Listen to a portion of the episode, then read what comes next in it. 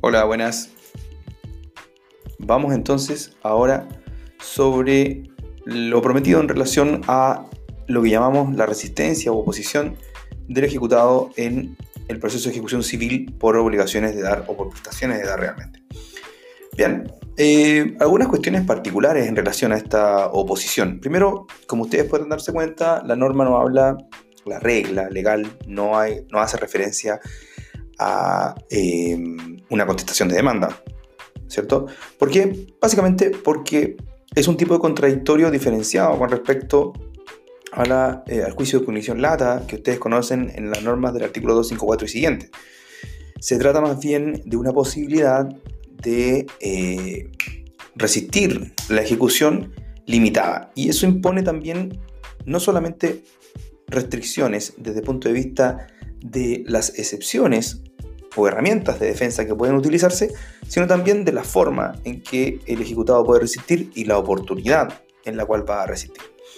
Eh, esto es, esta, esta forma de, regular, de regularse perdón, legalmente la oposición del ejecutado no es sino una manifestación de la desigualdad racional de armas que se regula en la ejecución atendida el fin de este tipo de tutela que ya hemos archi comentado. Em, entonces, básicamente vamos a referir estos tres temas, digamos, cómo se opone o resiste el ejecutado, una eh, somera revisión de la, oportunidad. Recordemos que todas estas cuestiones eh, tienen que ser revisadas a la luz de los textos que indicamos en los primeros capítulos. Recuerden que estamos trabajando en el proceso de ejecución con, particularmente con el libro de Carlos Hidalgo, sobre el juicio ejecutivo, con el de José Quesada Meléndez, sobre procesos de ejecución, para todas las personas que escuchan el podcast y para los estudiantes, particularmente de la Universidad Católica del Norte, eh, el libro de Carlos Hidalgo, el que nos está sirviendo como eh, de orientación. Eh, hay algunas cuestiones que se extraen del texto de, Mela, de Quesada Meléndez también, y también del texto de Fernando Orellana y de algunas cuestiones sobre Raúl Espinosa, que también tiene un texto de juicio ejecutivo y que componen de alguna manera la precaria literatura que todavía hay en, eh, sobre ejecución en Chile. Hace poco se publicó un texto de la profesora Macarena Vargas de la Universidad Diego Portales sobre el derecho fundamental a la ejecución forzada. Está bien interesante. Eh, está publicado por la editorial de la Universidad Católica del Paraíso, así que pueden, pueden chequearlo. Y claro, por supuesto que viene a ser un aporte sin duda a, esta escasa, este escaso tratamiento dogmático que hay sobre eh, la ejecución. Bueno, entonces volviendo al tema general, como característica, digamos que entonces la ejecución es, en el caso del proceso civil, es una manifestación de la desigualdad racional de armas que hay en este tipo de procedimiento. Bueno, ¿y dónde está regulado? Bueno, como ustedes saben, está eh, descrito en el artículo 464 de nuestro Código de Procedimiento Civil las herramientas para resistir la ejecución. En cuanto a la sustancia, se trata de 18 eh, numerales comprendidos en esta norma que tienen la, característica de ser taxativos. Tienen la característica de ser taxativos. Es decir, una numeración cerrada. Ahora, algunas personas, algunos autores eh, prefieren denominarlo taxativo genérico y la explicación para ello es que cada una de estas hipótesis, perdón, de estas eh, numerales, mejor dicho, a su vez contienen hipótesis de facto o de hecho que son diferenciadas y que eh, el numeral en sí y la letra del numeral no representa un cierre normativo, sino que cada una de ellas puede irse integrando a través de hipótesis diferenciadas. Por ejemplo, el 464, número 7, una norma clásica en la ejecución, eh, una norma de paseo de la fama para los estudiantes de la Universidad Católica del Norte, ¿cierto? Que tienen que saberla porque es eh, debido a muerte. Eh, esta, esta, norma no se refiere solamente a un tipo de carencia de mérito ejecutivo, sino que a distintos problemas que puede presentar el título. Por ejemplo, por la falta de notificación del título a los herederos del deudor cuando corresponda, por ejemplo, porque no se por, la falta de otro tipo de gestiones preparatorias de, la vía ejecutiva, porque hay un plazo pendiente. O sea, hay varias hipótesis de hecho que pueden integrar esta regulación por cada numeral. Esa es básicamente la idea de la, generalidad dentro de, esta, eh, de este número clausus del 464. Em, en realidad, yo creo que es un poco sofisticada la explicación y yo creo que no tiene mucho sentido, en mi opinión, darle tanta vuelta. Creo que es una numeración taxativa, pero como se hace con todas las normas jurídicas, cada una de esas letras puede ser, en cuanto a decisión jurisdiccional, argumentada en términos de llenarlo del contenido cuando hay un, un contenido indeterminado. Por ende, no sé si sea necesario darse tanto una vuelta respecto de que es taxativa genérica. Es una numeración taxativa. Sin embargo, hay hipótesis que pueden subsumirse dentro de distintas categorías o reglas eh, expresadas por el legislador. Eh, creo que no, no, hay mucho más que eso. Eh, bien, bueno, sigamos entonces. recordemos que el plazo para oponer excepciones comienza a correr con el requerimiento de pago. Esa es, esa es la oportunidad, mejor dicho, el momento clave dentro del juicio ejecutivo para efectos del ejecutado poder deducir su oposición. Eh, en cuanto al plazo para poner estas excepciones, la verdad es que hay una norma que es un poco confusa de leer, que son los artículos 459, 460 y 461 del Código de Procedimiento Civil, particularmente el 459. Creo que ello pudiese quedar entregado a una clase porque realmente se necesita una pizarra para hacer un, un esquema, pero básicamente recordemos que aquí lo importante es el lugar donde es requerido de pago el deudor, en este caso el ejecutado, ya estamos en juicio. Y allí tendremos que tener claro desde el punto de vista orgánico y competencial ¿cierto? los distintos territorios jurisdiccionales donde estamos litigando. Es decir, si estamos, por ejemplo, voy a poner un ejemplo, obviamente, de la cuarta región, si estamos con, litigando en un segundo juzgado de letras de La Serena y el ejecutado es requerido de pago en la comuna de La Serena, la comuna donde es requerido de pago también es el lugar que sirve de asiento al tribunal respecto de cuál se irradia el territorio jurisdiccional, de manera que quedaría comprendido la hipótesis del 459 en la primera parte, es decir, va a tener cuatro días. Situación diferente si, por ejemplo, es requerido en la comuna de La Higuera, porque si bien es cierto, La Higuera comparte en términos de competencia civil los tribunales de letras de La Serena, es una comuna diversa. Si es requerido de pago en Coquimbo, estaríamos en una, situación totalmente distinta, porque ya no estamos solo en una comuna diferente, sino en un territorio jurisdiccional diverso, y allí tendríamos un plazo diferente, ¿cierto? Que sería los ocho días más la tabla de emplazamiento. Entre Serena y Coquimbo, en todo caso, es cero, considerando las comunicaciones que hay entre ellas, ¿cierto? De acuerdo a la actualización de la tabla de emplazamiento establecida en el artículo 259 de su Código de Procedimiento Civil.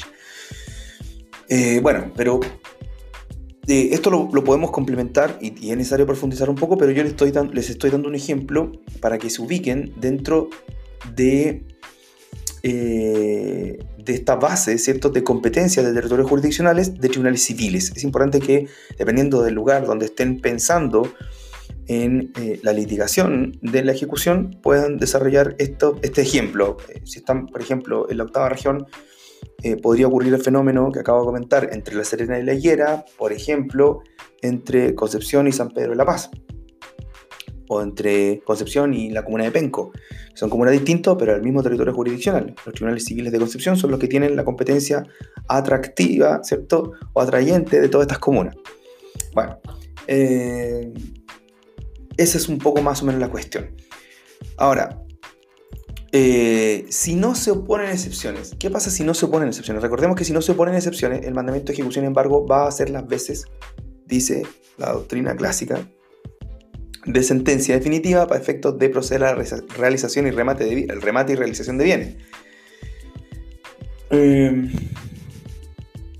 vamos a abordar ese tema, pero vamos a hacer una reflexión sobre eso, considerando si, si es que realmente podemos hablar de una conversión del mandamiento de ejecución y embargo. Eh, Veamos, veamos luego la forma. Dijimos, ¿cierto? El contenido, hay una restricción, son 18 numerales que contienen Los cuatro primeros números del 464 se trata de excepciones que conocíamos en el procedimiento declarativo ordinario como excepciones dilatorias o estrictamente procesales, que tienen por objeto corregir vicios de procedimiento o denunciar problemas de formación de la relación jurídico-procesal, como la incompetencia, la falta de capacidad. Y luego, y luego, los numerales siguientes son excepciones que llamaríamos de mérito, que no están enumeradas en el juicio declarativo del alto conocimiento, porque pueden haber tantas, excepciones perentorias o de mérito, cuantas relaciones contractuales, civiles o extracontractuales, eh, en el fondo, cuántas relaciones jurídicos privadas existan en la vida material. Acá no. Acá solamente pueden ser las 14 siguientes, ¿cierto? Después del número, del número 4, del número 5 en adelante tenemos eh, excepciones de mérito claramente delimitadas. Entonces, en cuanto al fondo o, al, o al, a la sustancia de la resistencia, la ley limitó las posibilidades de defensa. En cuanto a la oportunidad, también lo hizo. Sabemos que tenemos un plazo menos, eh, menos generoso que en el caso del procedimiento de delato conocimiento, donde teníamos 15 días, aquí tenemos 4. 4 más 8 o, u 8 más tal, pero, no, pero ni siquiera tenemos casi el doble en el juicio ordinario. Para, para, en este caso, para el demandado que toma el nombre de ejecutado. Eh, y además hay restricciones en cuanto a la forma. Eh, porque el 465, que es la norma que nos orienta en este caso, nos dice que todas las excepciones tienen que ser opuestas en un mismo escrito. Además, debe expresarse con claridad y precisión los hechos en que se fundan. Esa cuestión no es novedad, no es novedad. Y la verdad es que pasa a un estándar formal simplemente con titular que se están expresando los hechos y el derecho, por supuesto, y eh, aquí hay una, novedad respecto al juicio ordinario y es que se eh, debe expresar con claridad y precisión los medios de prueba. La verdad es que esta norma también se ha rendido o ha eh, cedido frente a la, tramitación y a la praxis judicial, porque en realidad basta con que enunciemos que vamos a utilizar los medios de prueba que la ley franquea, que serían los del 341 y siguientes de nuestro código de procedimiento civil, de manera que tampoco es una cosa que que, nos vamos a volver locos enunciando cada medio de prueba. No, no es así.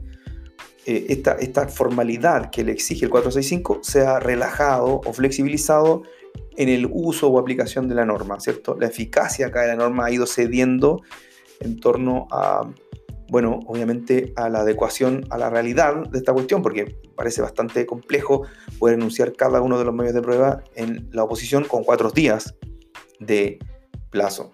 ¿Cierto? Para contestar, en este caso, perdón, para oponerse. Eh, eh, pues bien, eso respecto de la oportunidad, ¿cierto? Veamos entonces, en general, si pudiéramos proyectar un cuadro comparativo breve entre las excepciones que componen la oposición en el juicio ejecutivo y en el caso del juicio ordinario. Bueno, primero, una diferencia clave, clave es, y que recordemos en manifestación de la desigualdad racional de armas del juicio ejecutivo, es que tanto la oportunidad como la forma, así como el fondo de la oposición están drásticamente limitados, o al menos obstaculizados, ya sea por una formalidad excesiva, ya sea por un término menor, o ya sea por la regulación de estrictas excepciones reguladas taxativamente en la, letra de la ley. Comprendiendo esa idea general, no vamos a tener problema luego en,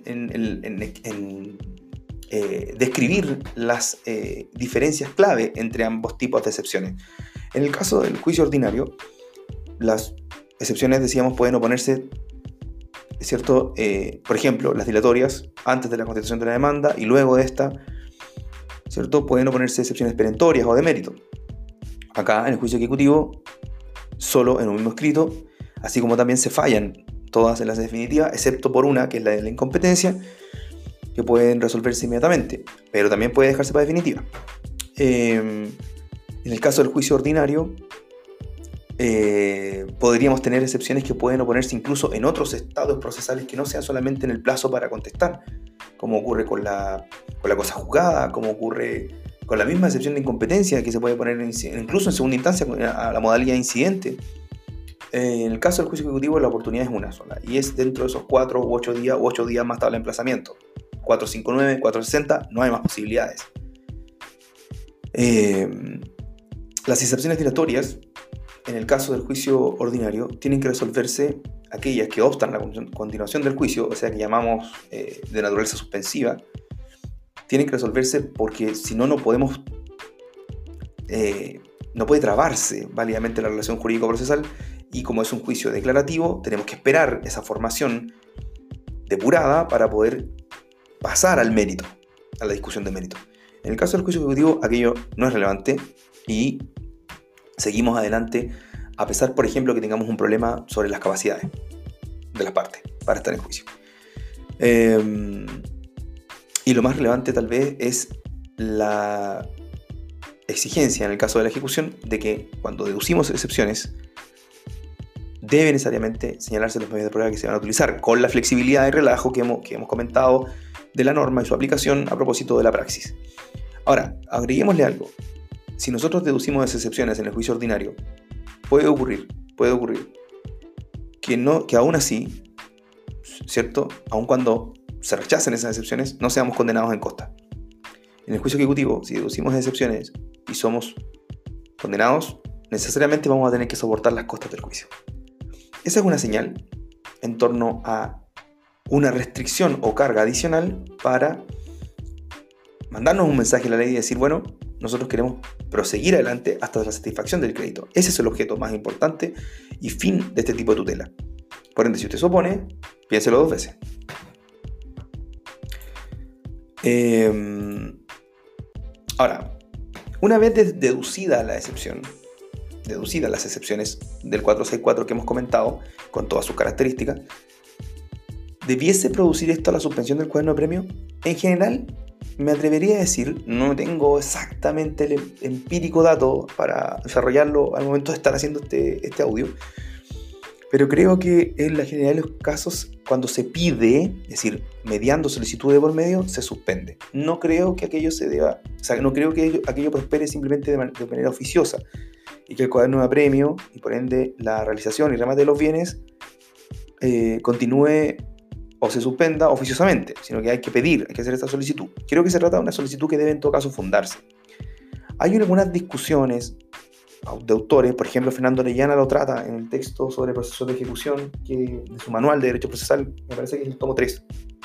Sí, el tomo 3 de editorial Bibliotecnia, donde hace una discusión en torno a varias argumentaciones de índole legalista, exegético, argumentaciones teleológicas de finalidades, ¿cierto? Se contrapone con la, con la, con la opinión de otra parte de la jurisprudencia, incluso de, de algunas cortes de apelaciones, en que, ¿cierto? Podríamos justificar a través de distintas normas, a la luz de distintas normas del mismo libro, libro tercero, eh, tanto que la, que, la, que la oposición produce la suspensión como que no la produce. El 458, en su segundo, es una norma que permitiría pensar que no debería suspenderse porque señala que el cuaderno de se, eh, se, refiere al cuaderno, de premio, se tramita independientemente del cuaderno ejecutivo sin que la marcha de uno se retarde por los recursos que en el otro se deduzcan. Y aquella expresión pareciera referirse a, eh, a, la discusión más que a específicamente un medio de impugnación recursivo. O sea, entonces, en el fondo estamos hablando de que cuando hay discusión, aquello no retarde la ejecución y además el fin de la ejecución es la satisfacción del crédito. Ahora, si bien es cierto, hemos dicho que ese es el principio orientador, también no es menos cierto que de, de todas formas podría provocarse un perjuicio más grave el continuar adelante con el apremio existiendo discusión pendiente. Además, esto no es importante, si existe un periodo de discusión dentro de la tutela ejecutiva es porque necesariamente existe la posibilidad de desestimar la acción ejecutiva. Y aquello haría caer, por cierto, el procedimiento de apremio que pende del procedimiento o del cuaderno principal.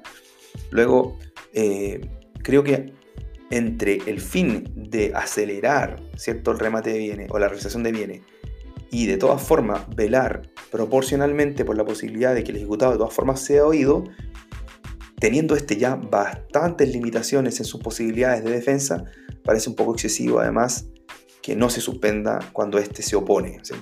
Si bien es cierto, y aquello encuentra, por ejemplo, una manifestación en términos de que si uno, si el ejecutado no se opone, el mandamiento de ejecución, embargo, produce o permite, perdón, legitimar jurisdiccionalmente la interferencia en el patrimonio ajeno, porque usted no se opuso, así que con esto basta, no necesito sentencia de mérito. Sin embargo, sin embargo, cuando yo me pongo, bueno, obviamente que vamos a necesitar sentencia de mérito. Y esa sentencia es la que va a permitir, si en el caso que sea de pago o de remate, la realización. Eh, un poco, bueno, se puede argumentar de todas formas, pero yo creo que eh, me da la impresión que aquella explicación podría venirse un poco más para conciliar ambos fines. ¿Ok? Además, considerando que la oposición también tiene un examen de admisibilidad, que tiene una, una carga de amenaza de costas importante, que tiene restricciones en cuanto a su letra, que tiene restricciones desde el punto de vista de la oportunidad, parece, parece más que suficiente aquello, ¿cierto? Eh, bien. Em, respecto a, a, la deducción, no me voy a referir a la enumeración probablemente tal de las, eh, de las excepciones, porque creo que, sería un poco exceder la idea de este, de este, de este audio, pero sí, y aquello lo dejo un poco al estudio autónomo, podemos verlo después, eh, tal vez en la clase en particular, cada excepción, ¿cierto?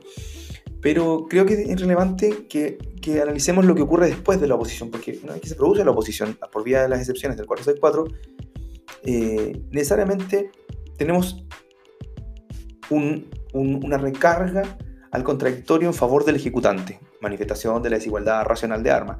¿Sabe qué? Traslado para que usted opine, o, o mejor dicho, u observe las excepciones opuestas. ¿Por qué? en lo que hace la ley en el fondo es decirle al ejecutante, mire, se opusieron excepciones, venga a decir algo, para yo poder fallar.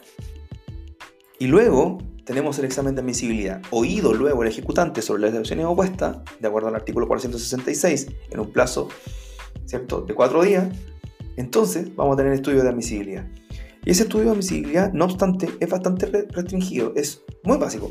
Las excepciones están interpuestas dentro del plazo y además son las del 464 no es un examen, es un examen, perdón, eh, eh, de admisibilidad de las excepciones. Parece ser que no es liminar, ¿cierto? Ese no es, no es aunque, aunque más que, que, eh, que un examen formal, tampoco es un examen somero sobre el fondo, sino que es simplemente un examen formal. Está o no comprendido dentro del 464 y están presentadas dentro de la oportunidad, dentro del plazo, perdón, que le establece la ley.